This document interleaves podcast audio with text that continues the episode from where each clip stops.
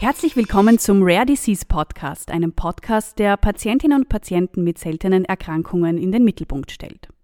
Seltene Erkrankungen stellen Betroffene, ihr Umfeld und auch die Medizin vor besondere Herausforderungen. In dieser Folge widmen wir uns der seltenen Stoffwechselerkrankung Morbus Fabri. Heute bei mir Magdalena Reiter-Reitbauer zu Gast ist Willibald Kogelbauer. Hallo. Hallo, schön, dass Sie da sind. Der Herr Kogelbauer leidet selbst an Morbus Fabri und ist auch Leiter der Selbsthilfegruppe Morbus Fabri in Österreich. Er spricht mit uns heute über den langen Weg bis zur richtigen Diagnose und was es bedeutet, mit einer seltenen Erkrankung zu leben. Herr Kogelbauer, wie erklären Sie denn jemanden, der noch nie davon gehört hat, was denn Morbus Fabri ist? Also, Morbus Fabri ist eine Stoffwechselerkrankung wie schon gesagt, sehr selten noch. Und da passieren folgende Vorgänge. Es ist ein Enzymstoffwechsel im Körper findet nicht statt, was eigentlich sein sollte. Denn äh, es gibt äh, Stoffwechselprodukte, Fettstoffwechsel, und dies reichert sich im Körper an, in den Organen, und sei es jetzt Haut, Augen, Herz, wo auch immer. Und da ist ein, ein, ein gewisses äh, äh Alpha-Galactose A, nennt sich das Enzym, das fehlt dem Körper. Ja? Entweder ist es vermindert oder fehlt zur Gänze. Und wenn eben dies fehlt, dann finden diese äh, Stoffwechselvorgänge in den Zellen nicht mehr statt und es erfolgt eine Ablagerung von diesen Fettstoffen und dadurch können natürlich Behinderungen auftreten, Herzbeschwerden, neurologische Beschwerden. Das ist eine sehr äh, komplexe Erkrankung, was sich dann mit der Zeit, mit dem Alter erst bemerkbar macht. Und wie hat sich denn der Diagnoseweg bei Ihnen gestaltet? Haben Sie überhaupt davor selbst schon mal von Morbus Fabri gehört? Eigentlich nicht. Ich habe gehört schon von Stoffwechselerkrankung, weil mein Sohn an Morbus Gaucher erkrankt ist. Aber Morbus Fabri war eigentlich neu in meinem Repertoire. Und ja, und wie ich das gehört habe, also ich habe es noch nicht gewusst, sagen wir so. Ich habe nur gewusst, dass mit meinem Körper etwas nicht stimmt und bin eben zu diversen Untersuchungen gegangen weil ich meine Leistung nicht erbringen konnte mehr und auf, nach, auf lange Sicht hin habe ich dann doch den richtigen Arzt äh, bekommen, welcher äh, die Untersuchungen auf den richtigen Weg geführt hat. Und es war aber wirklich ein sehr steiniger, langer Weg bis zur Diagnose hin. Das, man kann sagen, dass ein Fabry-Patient äh, bis zur Diagnosestellung vergehen von sagen wir, mindestens einen Jahr bis mehrere Jahre, bis man wirklich dahinter kommt, welche Krankheit dieser Patient hat. Weil sie so komplex ist. Das Herzbeschwerden können mehrere Ursachen sein, Nierenprobleme können mehrere Ursachen sein, nicht? Und Fabri hat das alles zusammen. Aber da braucht man Spezialisten dafür, welche einen dann weiterführen. Und oft passiert das auf Zufälle, die, die richtige Diagnosestellung vor allem durch Mithilfe von Patienten, was auch sehr wichtig ist. Man darf nicht locker lassen, wenn man selbst merkt, dass irgendetwas mit dem Körper nicht stimmt. Und bei mir war das eben so. Ich habe nicht locker gelassen und war bei zwei äh, unterschiedlichen Ärzten zugleich schon, nicht? Das war eigentlich dann eine Paralleluntersuchung, was auch nicht ganz einfach war dann. Und dann hatte ich die Diagnose bekommen, dass ich Morbus Fabri habe und habe aber nicht gewusst, wie ich damit umgehe. Sie haben erzählt, bei Ihnen hat das vier Monate gedauert, bei genau. anderen Betroffenen dauert es oft viel, viel länger. Muss man da einfach von Arzt zu Arzt rennen, bis man irgendwann den richtigen erwischt? Man kann es auch so sagen, ja, da haben Sie schon recht. Weil man muss gezielt auf diese Krankheit untersuchen. Eine normale Gesundenuntersuchung reicht da nicht, die hatte ich immer. Und mein Arzt hat gesagt, Sie sind kerngesund, was wollen Sie? Wie war das denn bei Ihnen? Wie ging es denn nach der Diagnose weiter? Naja, nach der Diagnose habe ich einmal Tiefluft geholt, weil ich habe mir natürlich selbst auch schlau gemacht mit Dr. Google übers Internet, was ist Fabri, wie lange hat man noch und so nicht. Naja, und das muss ich sagen, das war dann schon ein, ein, naja, eine Ernüchterung, weil es geheißen hat, keine lange Lebenszeit mehr, nicht? Und naja, und okay, ich will jetzt eine Behandlung, das ist natürlich der nächste Schritt. Wo wende ich mich hin? Und jetzt habe ich selbst recherchiert ist mir eigentlich ein Stein von Herzen gefallen, weil ich gewusst habe, es gibt eine Behandlung und dann hat eigentlich äh, der Professor alle Hebel in Bewegung gesetzt, wie es eben abläuft mit diversen Untersuchungen, Einreichung bei der Krankenkasse und es begann dann die erste Therapie. Das heißt, es gibt diese Enzymersatztherapie, die Sie angesprochen haben, direkt um Morbus Fabri zu behandeln. Und dann gibt es aber andererseits noch symptomatische Behandlungen. Ähm, haben Sie die auch? Wie sieht es dann da aus? Ja, genau. Das, äh, solange man keine Probleme hat, körperliche, dann erfolgt nur die Enzymersatztherapie. Aber die Begleiterscheinung, Symptomatik, was auftreten kann, natürlich braucht man dann schon zusätzliche Behandlungen. Und das ist dann gut, wenn man in einem Zentrum macht, so wie eben jetzt äh, Wien, AKH, was spezialisiert sind, mit Morbus Fabri, dass man dort gleich weitermacht zum Kardiologen, Neurologen, wenn wo Probleme sind, nicht? Und bei mir ist eben leider so, ist nicht bei jeder äh, Fabry-Patienten gleich, dass das Herz eben stärker betroffen ist.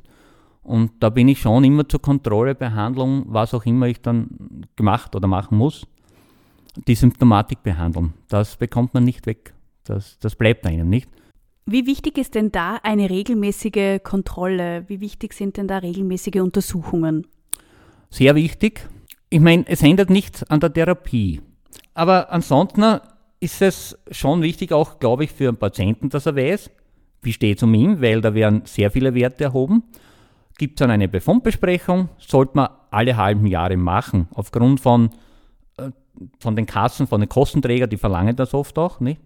für weitere Zustimmung zur Behandlung, weil das ist ja sehr kostenintensiv. Und aber für den Patienten selbst ist es, finde ich, auch sehr gut, dass man weiß, was tut sich, eine Besserung. Und das ist eigentlich der Sinn und Zweck. Und das war bei mir, bei, in der Familie, meine Schwester, Cousin, wir waren immer zugleich bei diesen Untersuchungen, doch sehr interessant, weil sich gewisse Werte doch verschlechtert haben äh, signifikant verschlechtert, nicht altersbezogen, doch äh, aufgrund dieser Erkrankung. Nicht? Und jetzt haben wir einen Therapiewechsel vorgenommen und dann waren die Werte wieder besser. Das heißt, sehr, sehr wichtig, diese Kontrolluntersuchungen zu machen. Ähm, wie kann man sich denn den Alltag mit Morbus Fabri vorstellen? Schränkt sie das irgendwie ein? Am Anfang hatte ich schon Einschränkungen, zumindest hatte ich es empfunden, dass ich eine Einschränkung habe, aber eigentlich habe ich den gewohnten Lebensalltag äh, weitergeführt, so gut es ging. Und es geht eigentlich, bis auf die Untersuchungen, die sind oft mühsam, weil man ja doch diese halbjährlichen Untersuchungen in einem Zentrum macht, Stoffwechselzentrum, das gibt es in Österreich eben einige. Und das ist immer ein Zeitaufwand auch, nicht? Das meistens dauert das vier, fünf Tage. Müssen Sie zum Beispiel auf Reisen oder wenn Sie unterwegs sind, auf irgendetwas Besonderes Acht geben? Eigentlich nicht. Ich meine, mit dieser Acht geben im Vorfeld schon bei der Reisebuchung, denn wenn du jetzt eine Enzymersatztherapie als Patient erhältst, alle zwei Wochen, man kann das äh, auf zwei bis drei Tagen maximal verschieben, nach vor oder zurück, aber nicht länger. Aber durch Umstieg von meiner Therapie auf Tablettentherapie äh, habe ich überhaupt keine Probleme, weil ich die Tabletten natürlich zeitgerecht besorge, mit habe in meinem Handgepäck und somit äh, funktioniert das ganz, ganz toll auch im Alltag und bei Reisen. Sie betreiben ja auch viel Sport, haben Sie erzählt, ähm, und sind auch über dieses Körpergefühl draufgekommen, dass irgendetwas nicht stimmt. Wie ist das denn, wenn Sie heute Sport betreiben?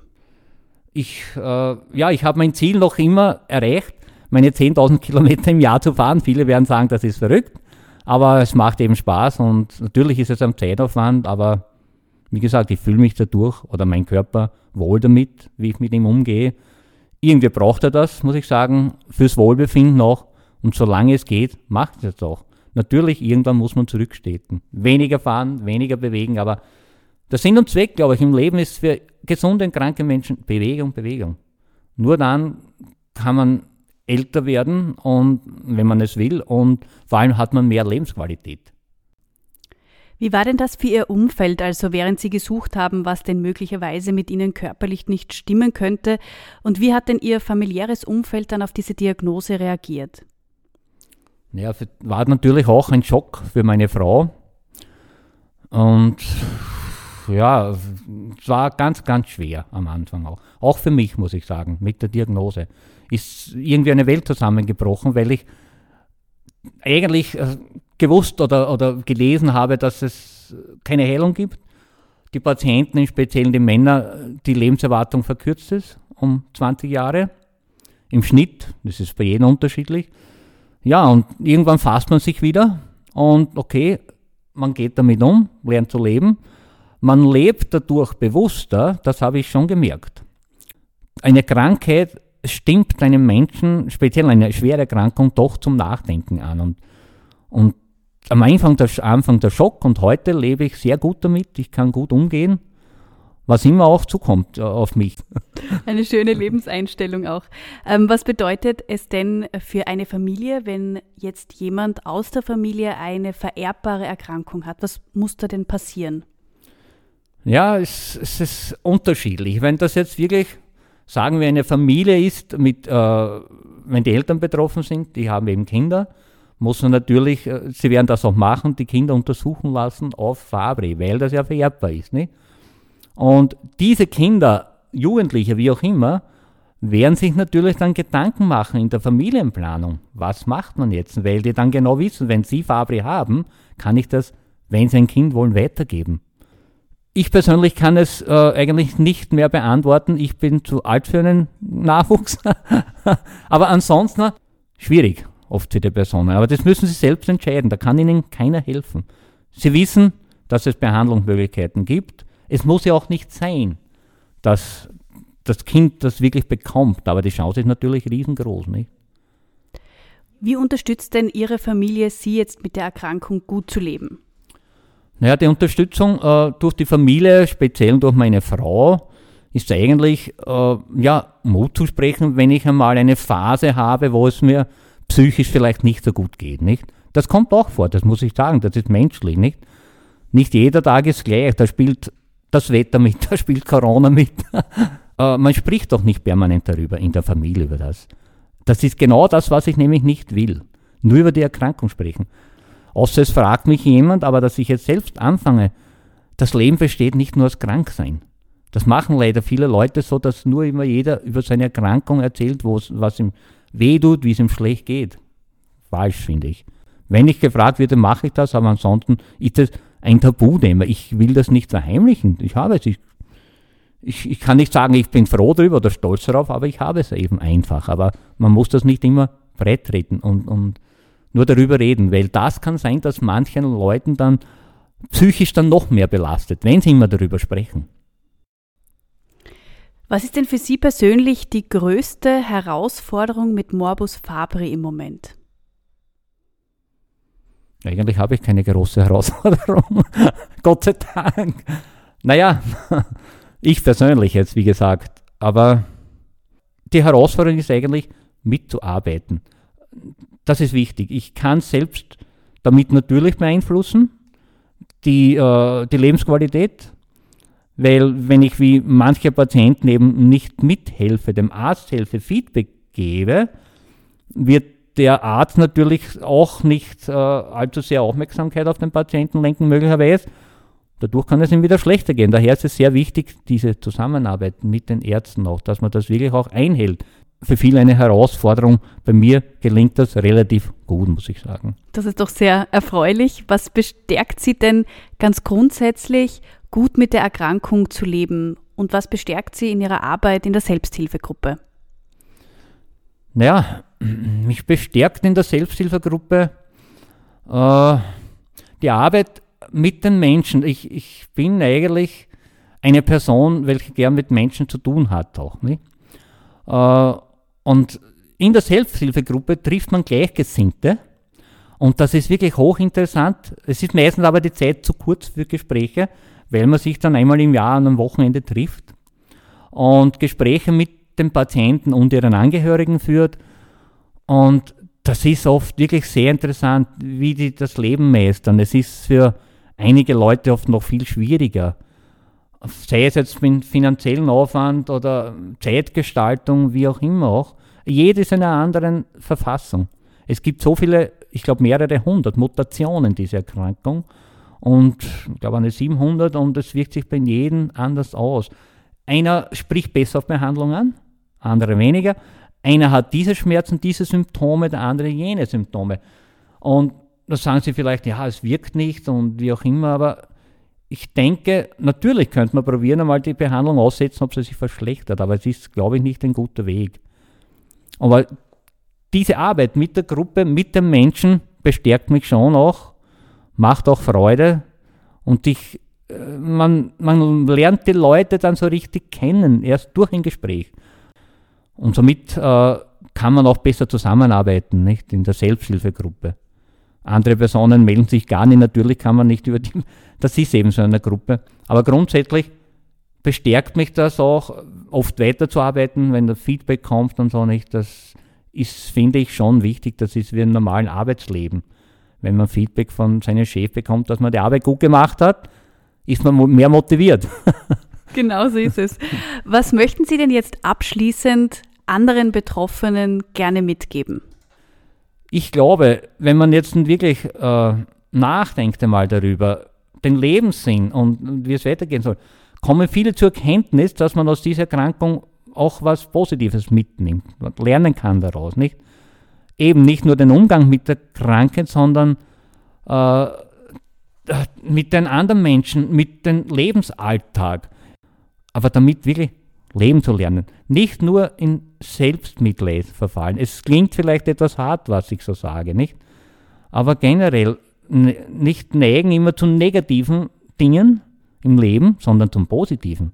Positiv denken lernen. Mit oder ohne Krankheit. Speziell mit der Krankheit hilft es sehr. Wenn jemand die Lust hat, kann er gern mit mir darüber sprechen. Ich kann nur positiv darüber sagen, über das positive Denken. Und das Leben erfährt wieder neue Qualität. Und das finde ich, sollten sich die Menschen mit dieser Krankheit, mit Fabri, äh, zu Herzen nehmen und möglicherweise diesen Weg auch einschlagen. Und ich glaube, dass das für mich und auch für viele andere der gute Weg sein wird. Ja, vielen Dank, Herr Kogelbauer, dass Sie sich Zeit genommen haben. Vielen Dank für die positiven Gedanken, die Sie auch weitergegeben haben und Ihren spannenden Einblick. Dieser Podcast entstand in Zusammenarbeit mit der Selbsthilfegruppe Morbus Fabri mit Unterstützung von Takeda Pharma Österreich und unter der redaktionellen Leitung von Media Planet.